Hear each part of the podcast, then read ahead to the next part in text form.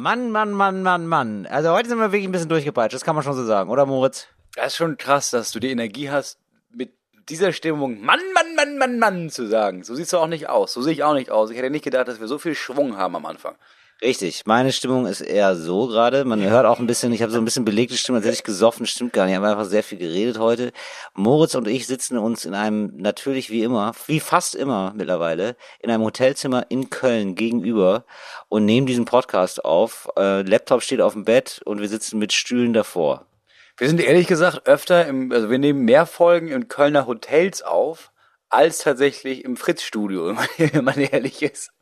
Ja, das stimmt wirklich. Ähm, aber wir starten jetzt schon mal die Sendung und dann starten wir frisch rein. Wir machen uns nochmal ein warmes Tuch, legen uns dafür aufs Gesicht ja. und dann geht's aber auch hier, dann ist jetzt aber auch mal Abfahrt. Herzlich willkommen. Ja. Dann ist Abfahrt von unserem Talk ohne Gastzug. It's Fritz. Talk ohne Gast. Mit Moritz Neumeier und Till Reiners. Herzlich willkommen. Also, warum sind Moritz und ich ähm, so durchgepeitscht? Ähm, ja, also das möchten wir natürlich sehr gerne loswerden. Ich zumindest. Ja, ich weiß, ich sag's dir jetzt nochmal, weil das hatten wir dreimal heute, dass du meinst, oh geil, nachher im Podcast. Wir dürfen das nicht sagen. Also wir haben, ja. ich war mir sicher, der, unser Agent hat nochmal die Passage geschickt, in der steht, wir dürfen das nicht sagen, wo wir sind.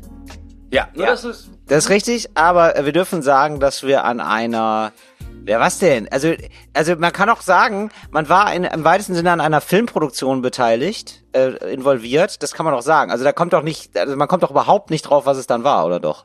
Nee, wenn du dabei bleibst, nee, dann ist okay, ja. Genau. Ich will überhaupt nicht ins Detail gehen oder so. Also nicht ins Detail, was es ist, so worum es da genau geht. Nur, dass wir heute zum ersten Mal so richtig, zumindest war es meine Erfahrung, so richtig gelernt haben, wie jetzt so Film funktioniert. Ja, wir waren zum ersten Mal wirklich Schauspielende. Also ich wusste ja ein bisschen was klar. Meine Frau ist studierte Schauspielerin, die hat mir so ein paar Sachen vorher gesagt. Und jetzt habe ich heute genau, ich habe erst danach gemerkt, ja stimmt, hatte sie schon recht. Also was sie meinte ist vorher, ist halt mega anstrengend. Und meine Vorstellung war, ja gut, also wie anstrengend kann das sein? Und dann meinte sie, ja nee, also nicht das Spielen, dass du das kannst oder kannst du halt nicht. Aber 80 Prozent ist halt warten. Und immer und immer wieder das Gleiche machen. Nee, mach nochmal, jetzt haben wir, nee, weil die Kamera steht nochmal so ein Schritt weiter rechts. Nee, noch, mach nochmal genau das. Ja, jetzt steht sie drei Schritte weiter oben, jetzt musst du nochmal bitte. Boah. Also, das muss man wirklich sagen, die Assis saugen einen aus, ja. Die Kameraleute, das sind wirklich kleine Blutsauger, die, wo, wo man sich denkt so, warum, warum nimmst du mir alles, was ich habe, ja? Warum klaust du mir meine Seele? Dann hast du so einen guten Durchlauf, ja, also Moos und ich haben dann, also das ist glaube ich auch sehr selten beim Film. Wir spielen dann so relativ viel durch, so über längere, über Minuten. Und dann ist, wie gesagt, ja, Cut und ja, und jetzt aber nochmal und dann nochmal und dann nochmal, wo man sich denkt, ja, aber das eine war ja gut, warum jetzt nochmal aus der anderen Perspektive? Warum machen wir das jetzt wieder kaputt? Weil wir wissen ja beide, das wird ja danach nicht besser. Ja, ich muss ehrlich sagen, es gibt ja auch dieses Klischee von so diesen von so SchauspielerInnen, die dann so ausflippen, was so Kinski, aber es gibt's ja auch von ganz vielen, die das dann so rumbrüllen und so was. Ich mir gedacht, hey, das ist mega scheiße, mega arrogant, voll abgehoben. Und ich sag mal, den ersten Teil des Tages, wenn da so Fehler passiert sind, sowas wie, ah ja, wir haben das jetzt zwar aufgenommen, aber da hat man noch ein Kabel gesehen, wir müssten das nochmal machen, habe ich gedacht, klar, das ist ein Fehler, das kann, kann jedem mal passieren. Ne? Oder dass man da irgendwie, dass man merkt, ah shit, ja, da hatten wir einen Wackelkontakt, da müssen wir nochmal. Mhm. Und dann kam die zweite Hälfte des Tages, wo ich bei jedem Mal, wenn jemand sagte, ah shit, da habe ich, ah, da müssen wir nochmal. mein erster Gedanke, ich hoffe, du stirbst. Ich hoffe, du stirbst jetzt hier, weil dir eine Lampe auf den Kopf fällt. Weil vielleicht lernst du dann, dass die Lampe da anscheinend nicht zu stehen hat. Du kleiner dreckiger. Ja, siehst du, und ich habe nämlich gedacht, ich habe mich einfach klassischerweise selbst belügt. Ich habe wirklich, ich habe, äh, weil du, wo du das erzählst, ich habe das ganz anders erlebt. Weil ich mir sofort immer gedacht habe, das kann man bestimmt noch nehmen. Also weißt du, also das war so, also das, wo ich mir gedacht habe, so ja, da, mein Gott, da ist in einer Kamera mal so ein Wackelkontakt, das ist mir doch egal. Das, also da hat er vielleicht eine andere Kamera mitgenommen oder so. Da, das kriegt man, das löst man im Schnitt. Das habe ich mir gedacht. Auf jeden Fall waren wir beide wirklich äh, zwei Jungs mit großen Stauneaugen in einer völlig neuen Welt auf jeden Fall. Das kann man schon so sagen. Ein Riesenteam ist da am Start. Das war mir irgendwie klar, aber wenn man es dann doch noch mal so sieht, dass da einfach 30 Leute rumsitzen, beziehungsweise auch arbeiten und dann, und jetzt go. Und dann, die machen das ja dann, also nicht für uns, aber in dem Moment dann schon für uns. Also ich hatte heute Morgen schon erstmal Angst. Das hatte ich komischerweise gar nicht. Also es war, es war wie immer, dass ich erstmal mit niemandem geredet habe, bis du da warst und dann, dann war ich besser gelaunt. Weil dann, dann kann ich, kann ja jemanden.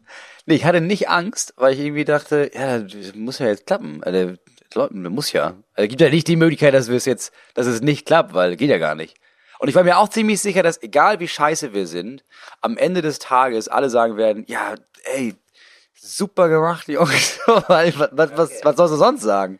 Nee, ich, ähm, also es gibt ja dann so Eskalationsstufen, würde ich sagen. Also das ist ja, wenn man, also das ist ja so, so Dreharbeiten dauern ja dann, weiß ich nicht, für einen Film oder Serie oder so. Also wenn so fix, wenn es so fiktional ist, dann dauert das ja über Wochen. So, und das ist jeden Tag so von wirklich mindestens zwölf Stunden wahrscheinlich.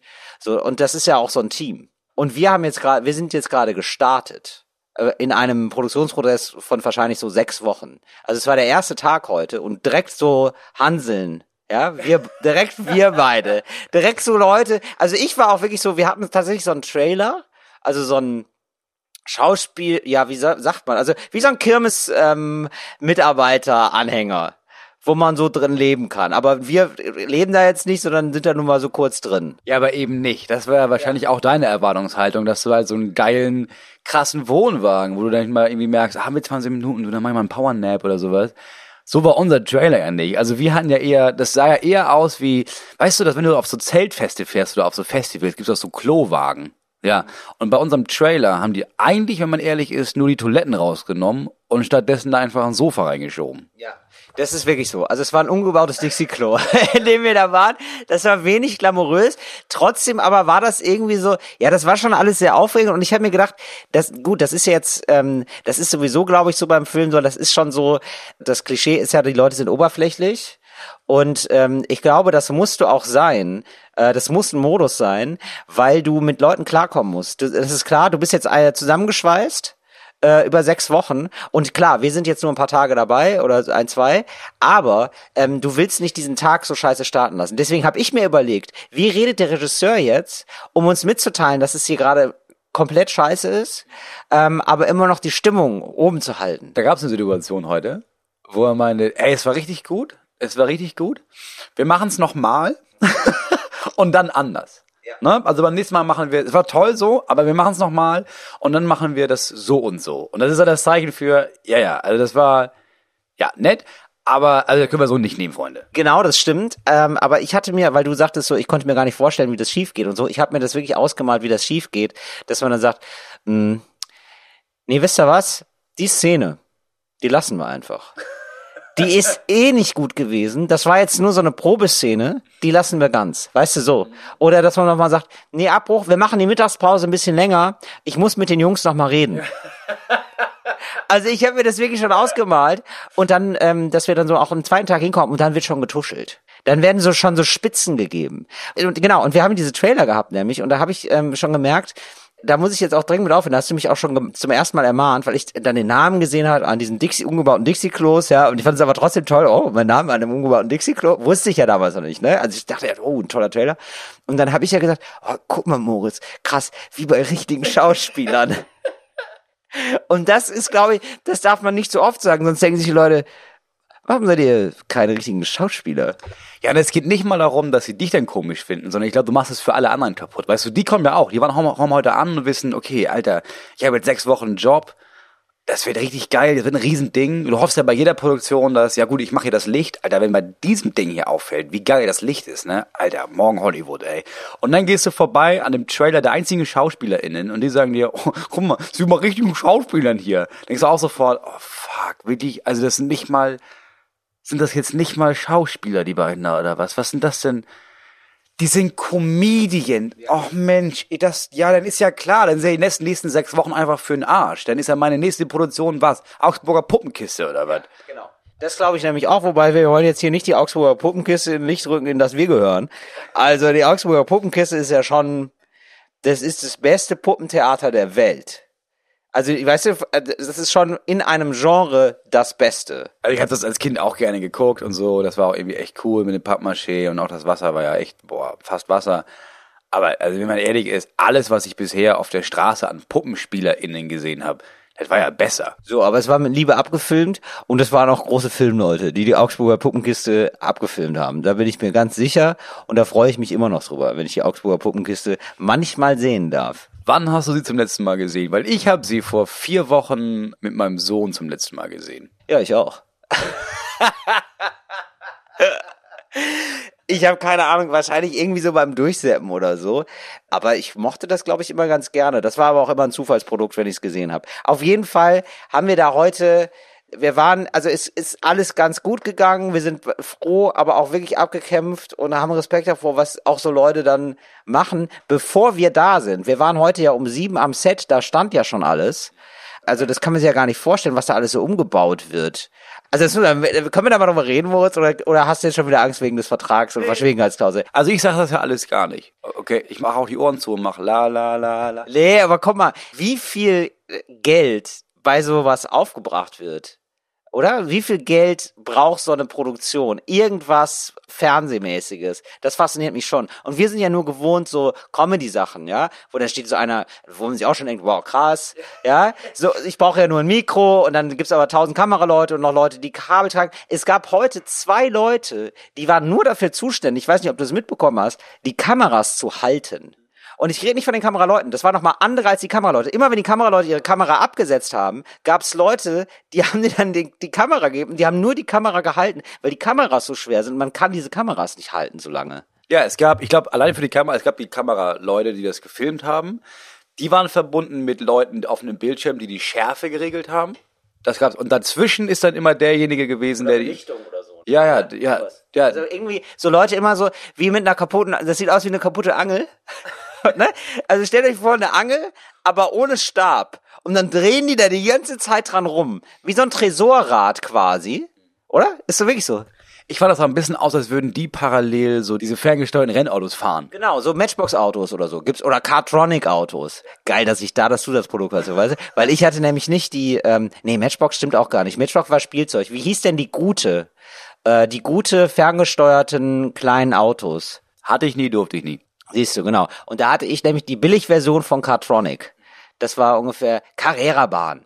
Genau, eine Carrera-Bahn. Das hatte man noch früher als Jugendlicher. Ja, aber das ist also Carrera-Bahn ist genauso wenig wie Matchbox ferngesteuertes Auto. Also ich meine wirklich, weißt du, diese Dinger, diese, die du auch draußen fahren kannst, die dann so, die sie auch auf beiden Seiten fahren können. Ah, okay. Ja, okay, ja gut, das stimmt. Das sind wirklich ferngesteuert aus und nicht so Leute, nicht so Dinger, die auf der Bahn sind. Auf jeden Fall so Regler. Diese zwei Leute sitzen da und fahren die ganze Zeit mit ferngesteuerten Autos, die nicht da sind. So, so Leute gibt's dann. Und es gab auch immer viele Leute, wo man bis zum Ende nicht wusste, was sie machen, oder? In der allerletzten Szene habe ich gecheckt, dass der eine mit der Cappy, der vorne rote Mütze auf hatte, dass der dafür zuständig war, bei allem, was wir gemacht haben, immer den, uns, alles um uns rum zu fotografieren, damit dann, falls wir nochmal, da mussten wir jetzt, jetzt machen wir nochmal das von ganz vom Anfang, und dann kam er mit seinem Handy und hat einfach alles wieder so aufgebaut. Also so ein, so ein Continuity Manager im Grunde genommen. Das stimmt. Und dann gibt's manchmal so Leute, die haben keine wirkliche Funktion.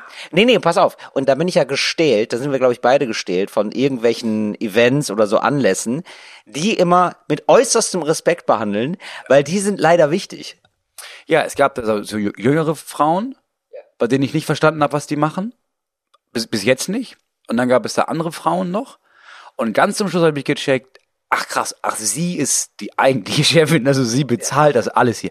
Ah, ja, gut, dass ich da höflich war den ganzen Tag über. Genau, oder? Aber das sind meistens die Leute, die sind auch sehr freundlich. Die müssen nämlich nicht so viel machen, müssen nur den Überblick machen, um manchmal, um sich nicht ganz unwichtig zu fühlen, weil denn ihre Arbeit ist eigentlich schon gemacht. Sie gucken jetzt eigentlich nur noch die Früchte ihrer Arbeit an. Sagen sie dann mal die Krawatte die würde ich in grün nehmen. Und dann ist so, ach so, er gerade Krawatte in grün nehmen. Dann ist es auf jeden Fall klar, dass die Krawatte grün ist, obwohl es vielleicht auch gar keinen Sinn macht und ein Anschlussfehler ist, was wiederum den Continuity Manager auf den Plan ruft, der diese Fotos macht. Naja, also es ist so ein kleiner Mikrokosmos und ich, ähm, ich fand es irgendwie sehr spannend. Willst du das weitermachen? Also hast du da Bock, das in Zukunft, also klar, wir machen morgen weiter, aber ich meine jetzt danach, hast du jetzt irgendwie heute gemerkt, ja, weißt du was, irgendwie ist das so ein, das so ein Standbein, da hätte ich auch Bock drauf, so Schauspielerei? Ja, ich fand das jetzt schon aufregend. Also ich fand das schon ziemlich geil und also wir hatten jetzt, glaube ich, tolle Produktionsbedingungen und durften auch ein bisschen ausprobieren und ein bisschen was selber machen. Das, glaube ich, ist nicht immer so. Aber ich will das schon noch mal gerne machen. Du nicht? Doch, aber ohne dich. Also alleine würde ich gerne. ja, das ist ja, das ist ja egal wie. Aber jetzt grundsätzlich, jetzt mal grundsätzlich, mal ganz ehrlich. Ja, ja, klar. Ich, mir hat es enorm geholfen heute, dass du dabei warst. Ich wäre sehr, sehr, sehr, sehr, sehr viel aufgeregter gewesen, wenn ich auf einmal hätte Schauspieler sein müssen. Mit irgendwelchen Leuten, die ich nicht kenne. Da hätte ich richtig Minderwertigkeitskomplexe bekommen. Aber mit dir dachte ich, nee, wir haben das beide noch nicht gemacht. Wir, wir, das, zusammen machen wir das hier. Ja, genau. Das hat mir natürlich auch sehr geholfen. Und mir hat auch sehr, also, dass wir einfach die Moritz und Till-Konstellation sind. Und man kennt sich. Und mir hat auch geholfen, dass einer der Kameraleute gesagt hat, ja, das ist ja witzig, ne? Das ist also, ich höre euch ja manchmal im Podcast und jetzt seid ihr da. Das ist irgendwie ganz komisch für mich. Das fand ich irgendwie sehr schön. Das hat mich sehr gefreut. Ansonsten, ähm, gab, was gab es Neues, Moritz? Ich muss ganz ehrlich sagen, wir sind beide wirklich völlig zerspult, völlig durch. Und ähm, ich habe wirklich fast nur gearbeitet und nichts erlebt ansonsten. Ich habe auch nicht viel erlebt, aber ich habe äh, die Testergebnisse für meinen Intelligenztest. Ja, der IQ-Test. Och, Moritz, da muss ich ja... Und wie ist es? Ja, also es gab da wohl, meine Frau ist eingestiegen mit, alter krass, ja, nee, sehe ich jetzt hier, alter Schwede, das ist wirklich überdurchschnittlich. Also willst du nicht verstehen, wie ich es dir erkläre, Moritz, aber hier sind so viele Sachen, ist wirklich überdurchschnittlich. Krass, hätte ich nicht gedacht. Und dann habe ich die ganze Tag gedacht, boah, alter, ja krass, ich bin überdurchschnittlich intelligent. Und dann hatte sie ja, das Seminar, wo sie das alles ausgewertet haben, zusammen mit den Leuten. Und dann meinte sie, ja, nochmal Kommando einmal zurück. Ziemlich normal. Also es ist wirklich, das sind so ein, zwei Kategorien, da bist du wirklich überdurchschnittlich. Dafür bist du in anderen dermaßen beschlecht. Das, nö, bist du eigentlich ganz normal. So. Ja, aber ist es nicht, das ist ja die Gretchenfrage, ne? Ob man sich freut, wenn man gesagt bekommt, man ist normal, oder ob man sich ärgert, wenn man gesagt bekommt, man ist normal. Ich glaube, hätte sie sonst gesagt, ja, ist halt mal ganz normal, hätte ich gedacht, ja klar. Aber das war, was ich erwartet habe. Ich habe nicht erwartet, dass ich überdurchschnittlich intelligent bin, so. Nicht bei normaler Intelligenz. Und dann, nee, das war nur, weil sie meinte, boah, krass, ja, hätte ich nicht, du bist richtig, richtig schlau. Und dann zurück zu, ah nee, nee, ah, Rechenfehler, du bist wirklich doch, du bist nicht dumm, aber jetzt auch nicht so besonders, so. Das wusste ich auch von Anfang an. Ich habe ja eher gesetzt auf, ähm, auf den zweiten Test, auf diese emotionale Intelligenz. Da habe ich ja gewusst, das, das ist eher so meine Stärke. Richtig. Ja, und, und wie sah es das aus? Übrigens möchte ich noch eins sagen zu diesem, hey, überdurchschnittlich und dann Kommando zurück, ist ganz normal. Das ist natürlich ein Downer und extrem schlecht verpackt. Also sehr schlecht von deiner Frau einfach anmoderiert, muss man da mal an der Stelle sagen. Ähm, so ähnlich ging es mir und zwar habe ich mal einen äh, Kabarettpreis gewonnen. Oder einen zweiten Platz, ist egal. Auf jeden Fall gab es einen Platz und da gab es auch Geld für. So, und das ist, äh, vor allem wenn man anfängt, äh, da zählt jeder Cent und da freut man sich und da denkt man, da macht es innerlich auch Katsching. Weil man sich denkt, ah, cool, da, das sind irgendwie 1000 Euro, drei Monate Miete, geil. Und dann wurde gesagt, ja, ich glaube, zweiter Platz war es, Till Reiners gewinnt und ich habe mir schon auch so, ah, geil, das ist 1000 oder 2000 Euro gewesen sein. Und dann sagt und dann haben wir aber noch eine ganz besondere Überraschung. Weil ich mir gedacht habe, aha, weil Publikumspreis war auch noch offen. Und dann er gesagt, wir teilen den Preis. Und dann gesagt, was ist das denn für eine furchtbare Anmoderation? Und ich habe sofort nachgefragt. Ich glaube, ich habe sogar auf der Bühne nachgefragt, weil ich das so frech fand. habe ich gedacht, jetzt kann ich auch frech sein. Äh, gibt's da noch geteiltes Geld? Und ja, es gab auch geteiltes Geld. Und dann habe ich auch gesagt, ja, da freue ich mich ja enorm. Das finde ich ja super. Also es wäre überhaupt kein Problem gewesen, wenn sie gesagt hätten, und äh, jetzt zum zweiten Preis, wir haben gedacht, wir teilen den. So, ich hätte, und dann hätte ich mich ja trotzdem gefreut, natürlich. Aber so rum war es so, ach, cool. Also, ja, so muss es gewesen sein mit deinem IQ-Test. Wie sieht's jetzt aus mit der emotionalen Intelligenz, Moritz? Da habe ich ja gedacht, dass das meine große Stärke ist. So, mich in andere Leute reinversetzen, irgendwie ähm, Emotionen erkennen, Emotionen äh, darauf Emotionen erkennen, Emotionen zerstören. Ja, und da ist das Ergebnis, also, wenn ich das jetzt irgendwie so für mich zusammenfassen sollte, ich bin da wirklich, Ja. ich bin da wirklich anscheinend, also nicht mal auf der Grenze, sondern ich bin wirklich, wirklich erheblich unterdurchschnittlich emotional intelligent. Ja, das ist ja, ist, wie doll hat dich das überrascht? Auf, auf einer Skala von 1 bis 10, Moritz. Ich bin wirklich aus allen Wolken gefallen. ich habe wirklich gedacht. Da habe ich gesagt, ja, da hast dich bestimmt wieder verrechnet. Und dann meinte sie ziemlich schnell, nee, nee, die habe ich schon zweimal gerechnet. Und dann meinte ich, ja, aber krass, hättest du das gedacht? Und sie meinte, ja, ja, auf jeden Fall. Ich wollte dir das nie sagen. Weil wir haben da schon mal gesprochen. Ich habe gesagt, nee, ich bin eher so jemand für emotionale Intelligenz. Und dann meinte sie, ja, ja, klar, klar, klar. Mhm, cool. Und ja, wohl nicht. Okay, aber ähm, gibt es noch andere Intelligenzformen, Moritz, wo wir vielleicht noch mal ein paar Punkte rausholen können? Weißt du nicht, gibt es vielleicht so eine Spielintelligenz oder so, weißt du? Dass du besonders gute Spiele kannst oder so. Da muss es doch was geben. Moritz, Moritz, Moritz jetzt lass uns, let's, ich will dich nicht hängen lassen. Du, es gab doch Sachen, da warst du richtig, zum Beispiel im Judo hattest du noch mal. Da warst du doch gut drin. Ja, das, ja, ich bin richtig gut in der judokativen Intelligenz. Aber auch nicht mehr. Also, nein, das Ding ist, also, bis heute finde ich das ziemlich frech, diesen Test. Weil bis heute, ich habe mir das nochmal durchgelesen, diese Fragen, und habe irgendwie gedacht, ja, aber wie soll man denn darauf anders antworten? Weil ich habe meine Antworten gegeben und habe gedacht, ja, das ist ja die einzige Art und Weise, wie man antworten kann. Das ist ja völlig, das ist halt, ich, ich, du kannst ja nichts anderes antworten als das. Und scheinbar, ja, sch- schon. Das Einzige, was ich wirklich gut kann, ist Emo Emotion erkennen und zu meinem eigenen Vorteil nutzen. Das ist das Einzige, was ich gut kann. Guck mal, aber es gibt doch wahrscheinlich auch einen Psychopathentest. Weil das klingt ja eher so. Und vielleicht scorest du da sehr gut. Es geht ja erstmal darum, wenn ich das richtig verstehe, dein Anliegen, eine- einen hohen Score zu haben. Und vielleicht bist du da ganz vorne mit dabei. Weil, Psy also Psychopath sein ist ja erstmal nichts Schlechtes. Das klingt immer so negativ.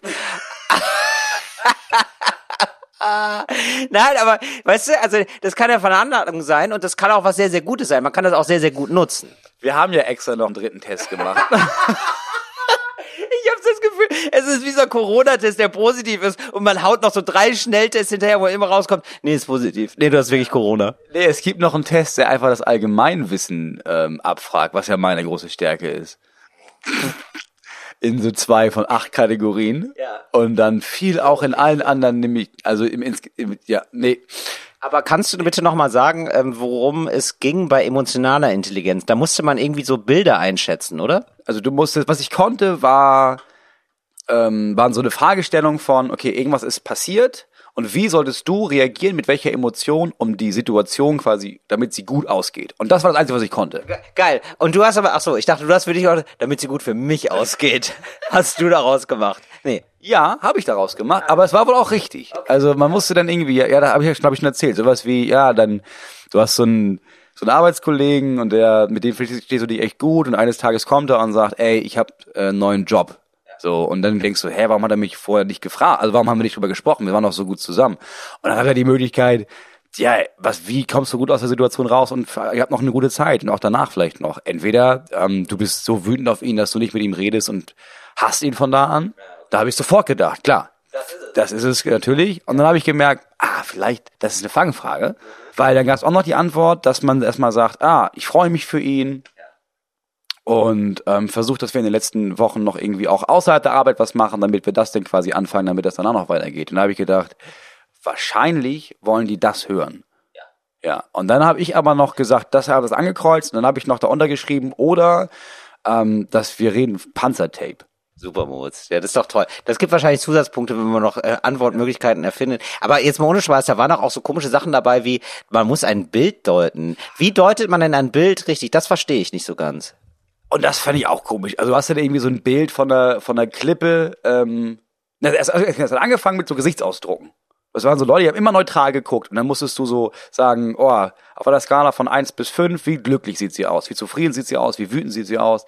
Ja, und da habe ich wohl das nicht so gut gemacht. Also die sah gar nicht, die war gar nicht so, also das Bild gab gar nicht her eigentlich, würden die meisten Menschen sagen, dass sie zum Beispiel unglücklich aussieht. Und du hast dann gesagt, nee, sie sieht aber unglücklich aus. Und da ist sozusagen viel bei dir passiert, dass du viel auf sie projiziert und es stimmt gar nicht. Ja, genau. Das war wohl viel, dass es einfach komplett neutral war und du hättest eigentlich antworten sollen viermal, ja, das ist in der Mitte, das sagt gar nichts aus. Und ich hatte viel, ja klar, aber was ist denn, wenn sie eben enttäuscht war und das aber nicht zeigen will und deswegen quasi neutralen Blick hat? Also ist sie ja eigentlich, klar, es ist eigentlich eindeutig enttäuscht.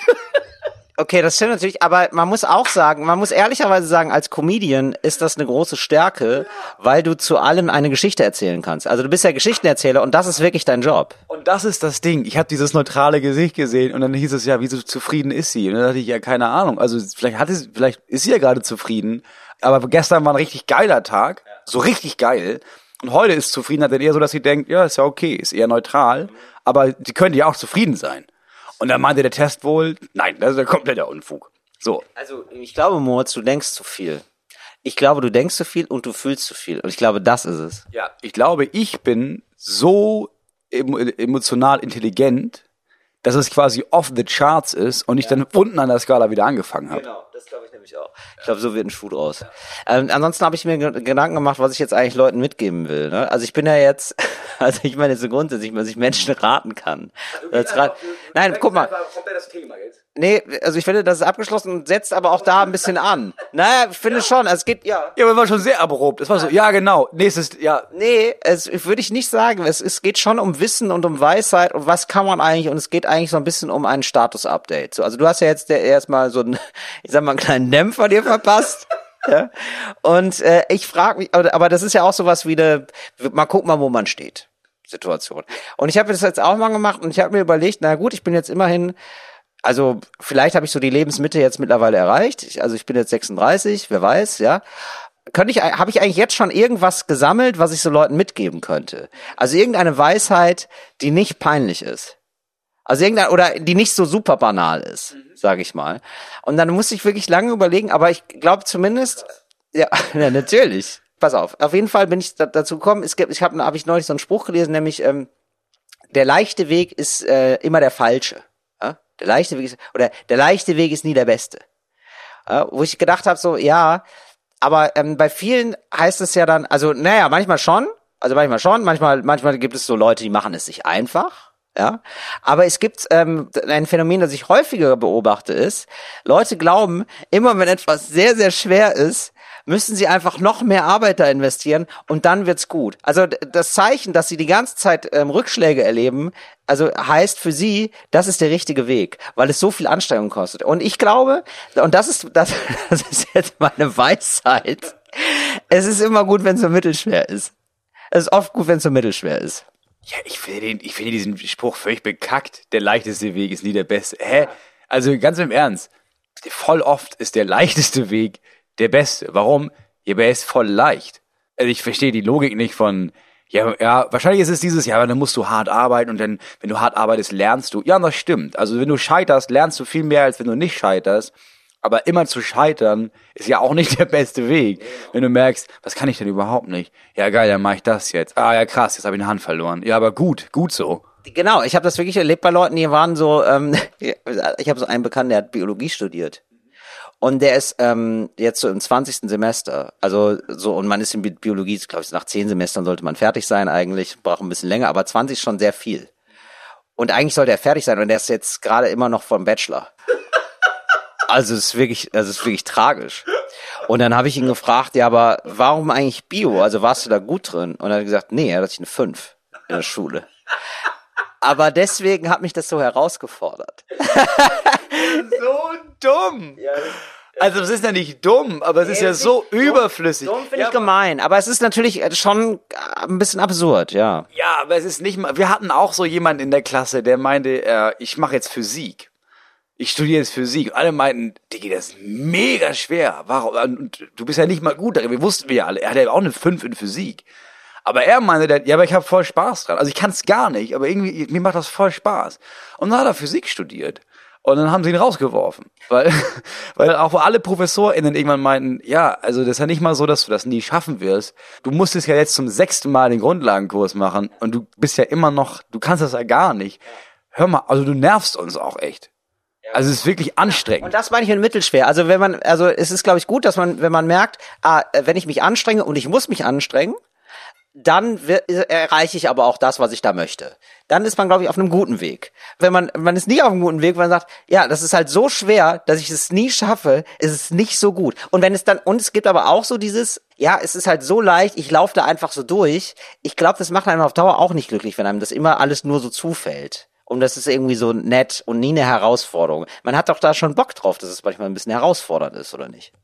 Ja, aber auch eine Herausforderung kann ja leicht sein. Also wenn ich zum Beispiel, ich, also man weiß jetzt irgendwie mittlerweile, okay, Kinder lernen dann am besten irgendwas, wenn sie Interesse daran haben. So, mein Sohn hatte null Interesse am Schwimmen, ich wollte es ihm beibringen, hat er einfach nicht gemacht.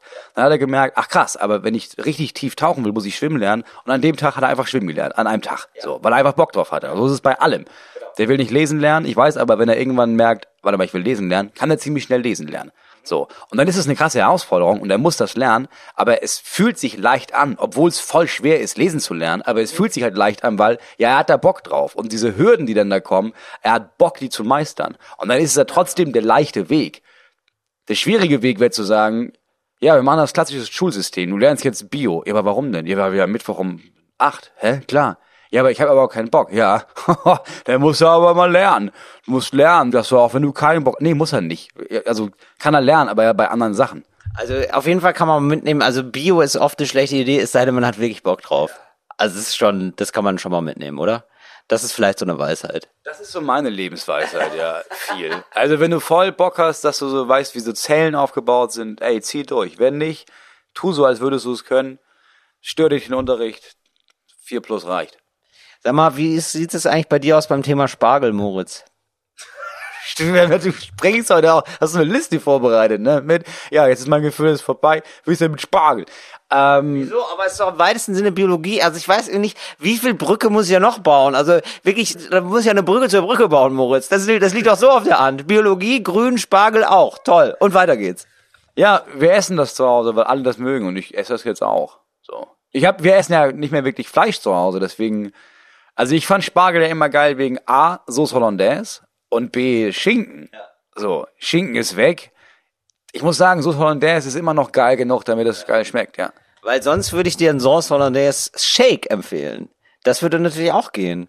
Wenn du da so ein richtiger Fan von bist, dann kannst du ja auch einfach alles mit Sauce Hollandaise machen. Es gibt ja sogar Pizza, die man mit Sauce Hollandaise dann so macht.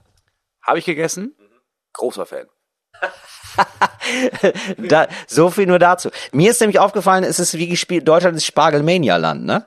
Also es ist ja wirklich, man, man wird ja anerkannt angeguckt. Also Deutschland ist, glaube ich, weltweit bekannt für, ja, die mögen halt voll viel Spargel. Und das ist ja auch schon so, dass alle schon immer wussten, ja, das ist schon krass, ne? da werden echt Menschen ausgebeutet, ne? Aber ist schlimm, schlimm. Aber lecker, ne? Ja, ich habe jetzt so Spargel gekauft, wo ich das Gefühl hatte, ich habe dem Spargel ein Hochschulstudium finanziert. Also ich hoffe, dass da niemand für bluten musste, ehrlich gesagt. Weißt du, so richtig so ein aus Brandenburg, supi ökologisch, aus einem kleinen Ding. Das machen auch so zwei Leute, weißt du, die sind da quasi vom Feld. Keine Ahnung. Ja. Aber der Spargel ist so teuer, dass ich mir denke, so vielleicht bleibt da so eine Mark übrig. So, und den habe ich auf jeden Fall gegessen und es war, ist wirklich, also das, es macht schon wirklich sehr viel Spaß. Also ich bin richtig, richtig doll auf Spargel hängen geblieben, muss ich sagen. Ja, du wohnst halt in der Stadt und da ist es halt, da musst du halt darauf vertrauen, dass Menschen das machen. Also wir haben halt wirklich Spargelfelder um die Nähe, äh, um die Ecke. Das heißt, wenn wir Spargel essen, dann fahren wir zu einem Feld und dann buddeln wir ein bisschen Spargel aus und nehmen mit nach Hause. Ja, vielleicht ist es auch einfach so, also Spargel ist ja, das muss man erstmal sagen, das ist ja das Absurde. Spargel ist ja fast teurer als Fleisch dann. Also wenn man einen teuren Spargel kauft, ist er teurer als billiges Fleisch zumindest. So, also Spargel ist wirklich sehr teuer. Es ist eigentlich so das teuerste und edelste Gemüse, das man haben kann. In Deutschland, ja. Richtig, in Deutschland. Und es ist alle lieben Spargel. Ja, die Menschen rasten aus. Es ist auch wirklich so, also ich bin, also ich, ich habe so Wein gekauft und waren wir wieder beim Einkaufen und dann hat so der Verkäufer so meine Tüte gesehen, meine Spargeltüte. Und er hat gesagt, oh, das hätte ich jetzt nicht sehen sollen. Oh, da kriege ich auch gleich wieder Hunger. ist richtig verrückt, wie Leute auf Spargel abgehen in Deutschland. Und ich glaube, oder ich kann mir vorstellen, das ist meine Theorie, Moritz, das würde ich gerne mal mit dir teilen. Vielleicht liegt es auch daran, dass der so schwer zu bekommen ist, dass Leute ihn so lieben. Weißt du, so wie Trüffel. So Trüffel, da müssen ja, der muss ja gesucht werden von Trüffelschweinen. Es ist ja nicht wirklich schwer. Also es ist ja nicht wirklich schwer. Also ich glaube, es ist halt saisonal. Das ist so ein Ding. Es ist wie Erdbeeren. Die meisten Erdbeeren, die man kauft, schmecken einfach scheiße und sind wässrig. So. Und dann isst man zweimal im Jahr die Erdbeeren zur richtigen Zeit und merkt, ah, krass, ja, geil, stimmt, so sollen die schmecken. Und dann gibt's sie nicht mehr. Und dann freut man sich drauf. Und bei Spargel ist ja auch so. Es ist halt Spargelzeit. Und dann ist die Spargelzeit Aber vorbei. Spargel ist wirklich ein, immer noch absurderweise ein Saisongemüse. Man- Niemand isst im Herbst, Dezember, noch viel weniger, Winter, Spargel, oder? Obwohl da irgendwas liegt aus, weiß nicht, wahrscheinlich so aus Peru oder so. Ja, stimmt, tatsächlich aus Peru häufiger, ne? Ja, aber ich glaube, es ist saisonal und es sieht halt einfach aus wie ein Pimmel. Ich glaube, das ist ein großer Punkt. Ja, aber das ist doch toll, dass wir jetzt schon Kategorien entwickeln für ein Supergemüse, ja? Weil ich habe das Gefühl, wir machen jetzt mal ein spontanes Mach's geil und zwar zum Thema Gemüse. Also welches Gemüse, und du müsst jetzt wirklich ein Gemüse nehmen. Also herzlich willkommen erstmal zur Kategorie Mach's geil. Mach's geil mit Till Reiners. Welches Gemüse nehmen wir, wo du denkst, das wollen wir wieder big machen, big im Game? Ich selber hasse es, ähm, aber Brokkoli. Sehr gut. Ich habe auch Richtung Brokkoli gedacht. Brokkoli ist so, ich würde sagen, jetzt nicht ein sehr unbeliebtes Gemüse, aber es wabert so rum im Mittelfeld kein Stargemüse, ja. Also das wäre ein Gemüse, würde ich sagen, da reicht's noch so gerade fürs Dschungelcamp, aber du wirst nicht zu Wer wird Millionär eingeladen. Ja, genau. Und da ist es auch viel Optik, weil ich glaube, es ist viel Enttäuschung, weil es ist für Kinder, es ist so kleine Bäume, aber sie sehen halt nicht aus wie kleine Bäume. Also das müsste schon so sein, dass sie wirklich aussehen wie so kleine geile Bonsais, die du auch zu Hause dann ziehen kannst und die wachsen dann und du gießt die und dann sind auch wirklich, der Stamm ist braun und sowas und dann sehen die wirklich aus wie kleine Bäume und irgendwann kriegst du so ein, äh, zugeschickt, so eine ganz kleine Axt und so eine Mini-Motorsäge und dann fällst du den und dann isst du den. Super. Und du hast noch diese Do-it-yourself-Sache dabei, das ist ja total wichtig, ja. Urban Gardening, sage ich nur noch. Also ich lese hier, ich verlese hier gerade, ich sehe nur Hashtags in meinem Kopf gerade, weil das ist ja wirklich, da hast du den Hashtag Jackpots. Sehr, sehr schöne Idee. Was ich jetzt, aber jetzt habe ich mir gedacht, vom Spargel lernen heißt Siegen lernen. Jetzt habe ich mir gedacht, wie wäre es denn, wenn wir das einfach so machen wie beim Spargel? Künstliche Verknappung. Ja, das heißt, mit jedem Spargel, den ich pflanze, buddel ich auch einen Brokkoli ein. Ja, aber das ist ja nicht, also, ach so, dass du nimmst, ah, okay. Ich nehme Brokkoli massiv vom Markt. Hm, Also du verfütterst den Brokkoli an den Spargel quasi. Ja, sozusagen. Dadurch hast du erstmal ähm, Spargeli, klar? Ja. Spargeli, das ist ja das, was du dann, was du bekommst, eine Kreuzung. Eine Kreuzung, ja. Nee, und mir geht's auch einfach darum, dass der Brokkoli einfach wesentlich ähm, schwieriger geerntet werden kann, so dass er teurer wird. Ja, also das ist ein- sehr, sehr teuer. Und dann vielleicht, du hast gerade so noch gedacht, fallische Form. Ja, Spargel hat eine fallische Form, deswegen sehr. Wie wäre es, wenn man jetzt so Vulven, ja, aus den Brokkolis formt? Dass man da nochmal, weißt du, auch ein, ein Zeitgeist, ein feministisches Statement setzt? Dass man sagt, ähm, hier ist ein Pendant, das ist ein, ja, das sieht auch, du, wir können es auch gerne, Moritz, ich sehe schon meinen skeptischen Blick, ja, wir können es auch gerne fallisch schnitzen. Nee, ich bin da nicht bei Brokkoli. Also du, da gibt es, das ist die Königsdisziplin, quasi ein Brokkoli auszusehen lassen wie eine Vulvina. Aber man müsste eher sowas wie, du müsstest anfangen, andere Gemüse, ah, jetzt, ist- was, was könnte man dann, dann nehmen? Weil du müsstest, also klar, bei Früchten ist einfach. Ich glaube, du kannst eine Grapefruit schon so züchten, dass sie Ja. am Ende so aussieht. Eine Grapefruit von innen ist ja schon, da bist du sowieso schon dabei. Das ist ja klar. Das wäre für mich jetzt keine Herausforderung mehr. Aber dass wir das Brokkoli nochmal, wie kann, können wir sonst noch eine künstliche Verknappung herstellen? Vielleicht auch, dass wir das einpacken immer. Dass wir die einzeln abpacken. In so einem Plastikkonkon. Oder so goldenes Papier drumherum machen. Ich würde das, du kannst ja viel machen, äh, Genveränder, an, an Genveränderungen. Ich würde das so machen, dass drei Monate im Jahr sieht der Brokkoli aus, wie er aussieht. Die anderen neun Monate im Jahr ist der halt, äh, hat er eine andere Farbe. So eine richtig eklige Farbe, sodass du denkst, oh krass, nee, das kann man, das ist ja widerlich. So, und dann musst du halt, da musst du richtig Brokkoli lieben, um das dann zu kaufen. Und dann merkst du, dann haben wir schon März, geil, nächsten Monat ist der Brokkoli wieder grün. Oder auch von der Avocado lernen, dass der Brokkoli nur so drei Stunden quasi im Jahr richtig gut bissfest ist und sonst ist immer drüber, immer zu viel oder zu wenig. Ja, und ansonsten fallen ihm quasi die Blätter aus. Also du musst, du hast ihn im Kühlschrank und dann kommst du und dann merkst du, ah, nur noch der Stamm und der schmeckt nicht so gut. Ja, So, und dann vielleicht auch so kleine, also ich weiß nicht, ich glaube, man muss noch, man muss noch mehr Rezepte erfinden mit äh, Brokkoli, oder? Ich glaube, man muss Brokkoli dann, also Brokkoli muss dann auch das Feld erobern von Desserts. Also wirklich, weißt du, also wirklich, dass man sagt so, oh, so, oh krass, kandierter Brokkoli, liebe ich ja. Lie sowas, ja, also das, das da auf dem Feld nochmal neu aufgeräumt werden, dass es überall vorkommt, dass du dir denkst so, ah, jetzt auch mit Brokkoli, also irgendwie so, weiß ich nicht, Schokolade beispielsweise oder so. Ich glaube, ich, hab, ich war mal in einer Eisdiele, da gab es Brokkoli-Eis. Ernsthaft? Ja, ich glaube, du bist aber auch sehr schnell bei Zuckerwatte. Also Brokkoli-Zuckerwatte. Sowas ist super, genau. Und erstmal will's keiner, aber wir überschütten den Markt damit. Wir überschütten den Markt mit neuen Brokkoli-Ideen und machen es dann aber auch immer teurer als alles andere. Das soll ein Edelprodukt werden. Und dann haben die Leute Bock drauf und dann bedroht es den Spargel. Ja, das stimmt. Und dann machst du aber auch einfach von heute auf morgen hörst du auf. Dann gibt's das nicht mehr. Und dann gibt's Leute, die in den Supermarkt gehen und immer zum Mal merken, Entschuldigung, Entschuldigung, ähm, in, habt ihr den Brokkoli-Zuckerwatte, habt ihr die umgepackt oder Brokkoli-Zucker? Nee, die sind aus. Die wir auch nicht wieder rein. So, und dann ist die Panik groß, klar. Ich denke, jetzt haben wir einiges geiler gemacht. Sehr schön. Und das ist, und das, ist das Tolle, wenn man mal mit wachen Augen durch die Welt geht, mit, mit einem offenen Blick, ja, mit einem großen Herzen, dann kann man Sachen sehen, die einem sonst ähm, verschlossen bleiben. Ja, das finde ich sehr gut. Wir haben ja jetzt schon vorhin äh, mich so ein bisschen analysiert. Ich würde auch gerne ein bisschen was bei dir analysieren heute, Till.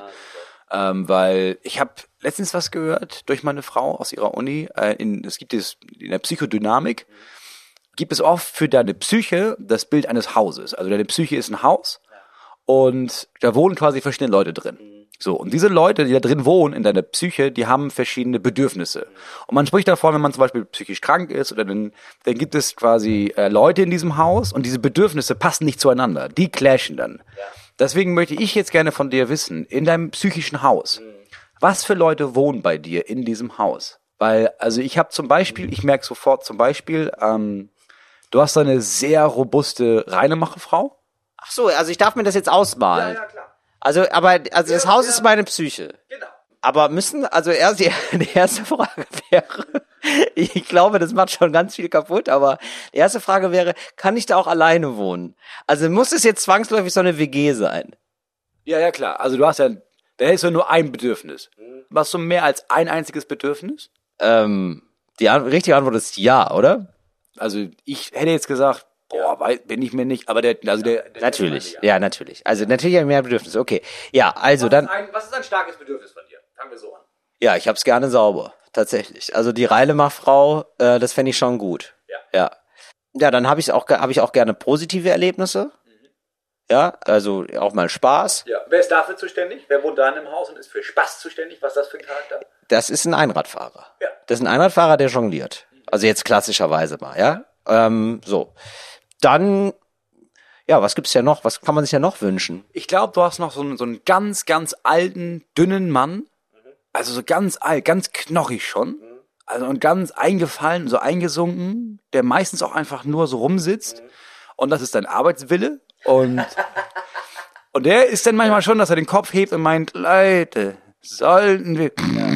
Aber, Moment mal, aber ist Arbeitswille wirklich ein Bedürfnis? Also, das hieße ja, ich hätte ein Bedürfnis zu arbeiten. Aber man hat ja eigentlich nur, das, also man will ja eigentlich nur arbeiten, um seine Bedürfnisse zu befriedigen, oder? Und deswegen ist es ein alter, eingefallener Mann, der sehr viel, sehr viel schläft. Also das ist halt der Grund dafür. Ja, ist okay. Dann gibt's ein kleines Kind. Ja. Ja, das ist immer neugierig, ja? Das rennt, Bock. ja, das hat immer Bock. Das, das ruft immer in alle Räume und sagt, oh, was ist das denn für ein Raum? Lass uns spielen, spielen. So, das habe ich häufiger, das Kind. Also in meinem Kopf. Ja, und das ist dann manchmal abgelenkt ein bisschen. ist auch doch schon oft so, dass dieses Kind reinkommt und diesen alten Mann in dem Rollstuhl schon, schon in die Ecke rollt, sodass der nur noch die Ecken, die Wandecke angucken kann, ne? Ich habe das Gefühl, du möchtest mir gerade was in den Mund nehmen, um mir was richtig Großes zum mitzuteilen. Also danach gibt's so eine Auflösung, das heißt so, ja, Till, und äh, das ist hier eine Intervention im Podcast. Das wollte ich auch so, dass wir das hier sicher haben, dass wir das auf Band haben, weil ich glaube, ähm, du bist einfach psychisch gestört. Und jetzt klicken hier in diesem Moment, darf ich sagen, mein Name ist Moritz Neumann, schon die Handschellen? Nee, das nicht, aber sag mal, wer klopft denn da? Ah, habe ich nicht gesagt, ne? Ja, ich habe ein paar Menschen dazugeholt. Das ist einmal unser Agent, es ist deine Mutter, es ist deine Freundin und deine Nachbarin, die dir einige Sachen mitteilen wollen. Also ich würde auch noch sagen, ja, sowas gibt's dann. Dann gibt's Leute aber auch, die zur Ordnung rufen. Ja. Weil ich auch, ja, also die wirklich so, und das ist ein Mann mit Monokel. Der ist ein Mann mit Monokel, äh, der sagt manchmal, das muss jetzt hier aber umgeräumt werden. Der achtet auch darauf, dass es Untersetzer gibt zum Beispiel. Du weißt, ich achte ja sehr darauf, dass es Untersetzer gibt, wobei ich da jetzt mittlerweile mit so einer Desensibilisierungstaktik dran gehe. Ja, ich war richtig, ich, als ich letztes Mal bei dir war, ja, ich, mir ist das ja sofort aufgefallen. Aber dann ist mir irgendwann aufgefallen, ja krass, keine Untersetzer mehr. Nämlich ein lockerer Typ. Weil ich, ich wollte nur noch mal zeigen, wie locker ich sein kann. Also ich sag dir ganz ehrlich, in mir brodelt's die ganze Zeit über. Aber das halte ich aus. So ist es am Anfang, weißt du? Wenn du Heuschnupfen hast und dich im, ins Heu setzt und da rumschnupfen, natürlich hast du am Anfang Heuschnupfen, aber das geht ja dann irgendwann weg. Weißt du, und so habe ich mir gedacht, so versuche ich mir das so ein bisschen abzugewöhnen. So einen gäb's noch. Ja, also ich, ich hätte ehrlich gesagt nicht, nicht gerne so viele, aber wahrscheinlich sind es dann doch sehr viele Bedürfnisse, die sich dann auch untereinander so im WG-Rat eher bekriegen. Also wie wir wahrscheinlich alle. Man muss ja die ganze Zeit irgendwelche Bedürfnisse zueinander abwägen. Ja. Ich glaube, du hast auch noch so ein kleines Kätzchen. Das ist geil, wenn, weil das du mir die Frage gestellt hast und du sagst, nee, nee, ich weiß eigentlich, was da drin ist. Aber ist doch gut. Ja, aber ist gut. Ja, ist so ein kleines Kätzchen, das viel gestreichelt werden möchte. Aber wenn man es streichelt, dann ist auch ganz schnell. Okay. Siehst du gar nicht? Nee, sehe ich gar nicht. Wenn du ein Tier wärst, welches Tier wärst du? Nashorn. Das ging schnell. Da hast du dir schon mal Gedanken gemacht. Ja, aber man hat doch so ein paar Standards, wo ich auch immer denke, ähm, die hat man doch parat, finde ich. Also es gibt doch immer so, ähm, mal, man liest ja so Interviews und so und ich finde, also es ist ja relativ normal, man fragt sich doch das dann auch oft selber, oder? So Standardfragen. Also zum Beispiel, ähm, was würdest du mitnehmen auf eine einsame Insel? Oder so, und man weiß da oft keine Antwort drauf und dann hat man so Standards dabei, finde ich. So, was ist deine Lieblingsfarbe? Was würdest du machen, wenn du jemanden treffen könntest, der schon tot ist? So, oder? Und das hat man sich dann schon so ein bisschen zurechtgelegt. Und ich sag dann immer Nashorn. Ja, aber ich sehe das gar nicht, Nashorn. Klar, also na, Okay, ja, hast recht. Nee, Dann sehe ich Nashorn. ja, nee, ich sehe es ja. Ich sehe es für dich mit. Das finde ich die, das finde ich immer noch die beste Aussage, die man machen kann. Ja, glaube ich nicht. Ja, da glaube ich aber für dich mit. Also, diese Formulierung, dass der Glaube so groß ist, dass man das so, nee, nee, das habe ich für dich mit eingepackt. Da ist ein Butterbrot mit dabei. Ja, nee, mehr wollte ich gar Also ja, ich dachte, bevor wir jetzt, wir kommen nämlich langsam aufs Ende zu, ne? Und wir wollen natürlich nicht, ich habe immer so ein bisschen panische Angst, dass ich unsere Lieblingskategorie vergesse. Deswegen kommen wir jetzt, bevor wir irgendwas anderes machen, erstmal zu unserer Kategorie Cooles Deutsch für coole AnfängerInnen. Cooles Deutsch für coole AnfängerInnen. Till, wer sagt eigentlich wann? Na, da haben wir jetzt den Salat. Ah, das ist eine Situation, wo man selber Scheiße gebaut hat und so tut, als wäre irgendwer anders daran schuld. Zum Beispiel? denk sofort an klirrendes Glas. Und äh, aber es ist wirklich sowas, wo du denkst, so, oh, das ist zu viel. Also es ist auch so eine, eine unangenehme Kettenreaktion. Manchmal, also äh, sind es ja so Sachen im Alltag passieren einem, wo man sich denkt, das habe ich irgendwie verdient. Da habe ich dieses Klavier blöd hingestellt, klar laufe ich da mal gegen. Aber ähm, es gibt so Momente, der, es gibt da, Kurze Zwischenfrage. Wann das letzte Mal hast du ein Klavier irgendwo blöd hingestellt und bist dann dagegen gelaufen? Das passiert einem ja ständig. Also das ist ja so, wenn ich durch meine Orangerie streite, ja, das ist ja so, und ich bin mit was anderem, ich, da habe ich wieder das Kätzchen im Kopf, ne, beziehungsweise das Kind, das so neugierig guckt, ja, Klavier übersehen, zack, fällst du drüber, tut einem weh, denkt man sich, ja gut, blöd, ja, habe ich auch blöd hingestellt. Aber dann gibt's ja so manche Sachen, wo man sich denkt, das ist nicht gerecht, weil ich habe jetzt nur in einem unachtsamen Moment, habe ich jetzt einmal nicht die Handbremse angezogen und dann rollt das Auto runter in einen Tanklaster und die halbe Stadt explodiert, da denkt man sich, rein vom Schicksal her, ne, vom Gedanken her, gerecht ist es nicht, nur für einmal nicht Handbremse anziehen, das ist ein bisschen zu viel. Weil von der Qualität ist es ja so wie einfach nur Klavier in den Weg stellen, finde ich. So, und das ist nämlich sowas. Das ist sowas, ähm, ich sehe eine große Glasvitrine und äh, da, da denkt man sich so, ah, da, da ist aber irgendwie was, da ist irgendwas ruckelt da. Man ruckelt so ein bisschen an der Vitrine und die Vitrine bricht vollkommen zusammen. Jetzt ist es aber so, du bist bei einer Freundin zu. Das ist nicht deine Vitrine. Und dann sagst du, äh, jetzt haben wir den Salat. Und das ist so ein ganz hilfloser Versuch, so zu tun, so, naja, aber das war ja eine Notwendigkeit, das musste ja so passieren, ich kann da eigentlich nichts für. Genau, erstens, das ist es dieses, ja gut, da kann ich ja nichts für. Und zweitens, ja, da leiden wir ja alle eigentlich gleich drunter. Genau. Und auch so ein bisschen so, ähm, weil man auch selber vor sich selber sofort denkt, das war nicht gerecht. Also es war irgendwie, also es ist zu viel kaputt gegangen für das, was ich gemacht habe. Oder? Das, aber dieses Gefühl gibt's, das teilst du auch, oder? Oder nicht? Oder findest du das Quatsch? Jetzt mal ehrlich. Nee, absolut, ich kenne das. Dass man da irgendwie denkt, oh, das war ja richtig furchtbar, aber also ich habe ja wirklich nur, ich habe gerade noch ein Beispiel gesucht, aber ah, dass man Einmal Sex. und, dann, und dann kriegst du Drillinge. Ja. Es ist einfach so, was ich denke, der ist zu viel. Es ist einfach zu viel. Ja, oder sowas wie tatsächlich, es, ist, es hat wirklich viel mit Glas zu tun. Ja, das ne? stimmt schon, dass man irgendwie denkt, oh Mensch, jetzt, ja, ich weiß, wenn wir jetzt hier Fußball spielen und da ist jetzt bei meinen Eltern, da ist diese riesige Verandatür aus Glas. Ja, was soll passieren? So, und dann trittst du einmal zu doll, dann fliegt das Ding durch die Scheibe, aber auch durch die andere Scheibe und die Splitter fallen runter, der Hund tritt sich da einen Splitter ein, muss ins Krankenhaus, Notoperation. Und dann stehe ich da und denke, ja gut, ich meine, also wir haben ja jetzt nur, ich habe jetzt einmal ein bisschen zu doll geschossen, da muss ja der Hund dran krepieren. Das ist nicht, ja, jetzt haben wir den Salat, klar. Das ist, das ist einfach nicht fair. Ey, übrigens, ich habe, ich weiß gar nicht, ob du es wusstest, und ich, ein kleiner Exkurs. Ja, weil, wir- weil wir letztes Mal über christliche Namen nochmal geredet haben. Weißt du, wie unser Fahrer hieß? Nee. Lazarus. Wirklich? Ja, Also den Namen Lazarus konnte ich mir nicht merken, oder was? Ja. Krass. tatsächlich. Ich glaube, der hat sich bei dir auch nicht mehr vorgestellt, weil du siehst schon so aus wie jemand, der sich keine Namen merkt. Nee, tatsächlich habe ich das gesagt heute, sag ich zu jedem. Weil ich dachte, ich, ich bin jetzt einfach fair. Alle meinen so, hi, ich bin Wanari und ich meine, werde ich mir nicht merken, bin ich ganz ehrlich. Sorry. Ja, äh, okay, aber Moritz, es klingt bei dir ein bisschen so, ne? Ein kleiner Lebenshilfetipp. Wenn du das so sagst, klingt es so, als wolltest du dir nicht merken. Du musst ganz doll darauf abheben, auf diesen IQ-Test und diese IQ-Test-Geschichte erzählt. Ich dachte, ich hätte einen überdurchschnittlich, aber ähm, dann hat meine Frau nochmal gesagt, es ist wirklich ein großer Fehlalarm gewesen und ich kann, also du musst ja ein bisschen mehr auf die Tränen, es ist eher unterdurchschnittlich und ich kann es mir, ich habe einen geistigen Defekt tatsächlich. Das ist ein, hier ist einer, ich könnte dir einen Attest zeigen, dann winken die meisten ja schon ab. Ja, wenn es mal bis zum Attest kommt, sagst du, nee, war geblufft. Selbst das kann ich nicht. Ja, dass ich mir Namen nicht merken kann. Also du musst klar machen, es liegt an mir. Und nicht, du bist so unwichtig, ich merke mir deinen Namen nicht. Weißt du, was das wirklich absurde ist? Das mit Abstand beste Testergebnis hatte ich äh, in sich Worte merken. Wirklich. Aber das ist ja unfassbar. Aber das waren Wörter, die du dann gerade gehört hattest, oder was? Oder gelesen hattest? Ja, du hattest so ganz viele Wörter gelesen und danach wurden Fragen gestellt. Ich wusste alles sofort. Ich muss auch nicht lange überlegen. Dann war ja klar. Bam, bam, bam, bam, bam. 100 Prozent. Also wirklich Bestes. Ja, wenn man sie dir vorher sagt, Moritz. Die sagen mir die Namen ja auch. Ich glaube, es ist so, dass bei Namen, dass man, du kannst dir zum Beispiel, glaube ich, sehr gut Namen merken, weil du hast, du siehst jemanden, du hast deinen Namen und hast so eine Emotion dazu. Ich gar nicht. Das berührt mich nicht. Ja, ich denke immer bei Lazarus, denke ich immer noch, ah, das muss ich nochmal nachgucken. Weiß gar nicht, ob es ein guter war oder ein schlechter. Aber klingt erstmal so, wahn, also klingt einfach doll biblisch. Also, oder?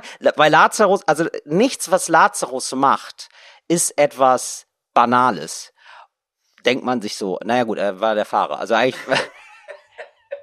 äh, total netter Typ und so, aber es, ja, es war, aber es war jetzt sozusagen, er ist jetzt nicht biblisch gefahren oder so. Aber ich finde, wenn, wenn ein Lazarus was macht, dann höre ich die Posaunen klingen.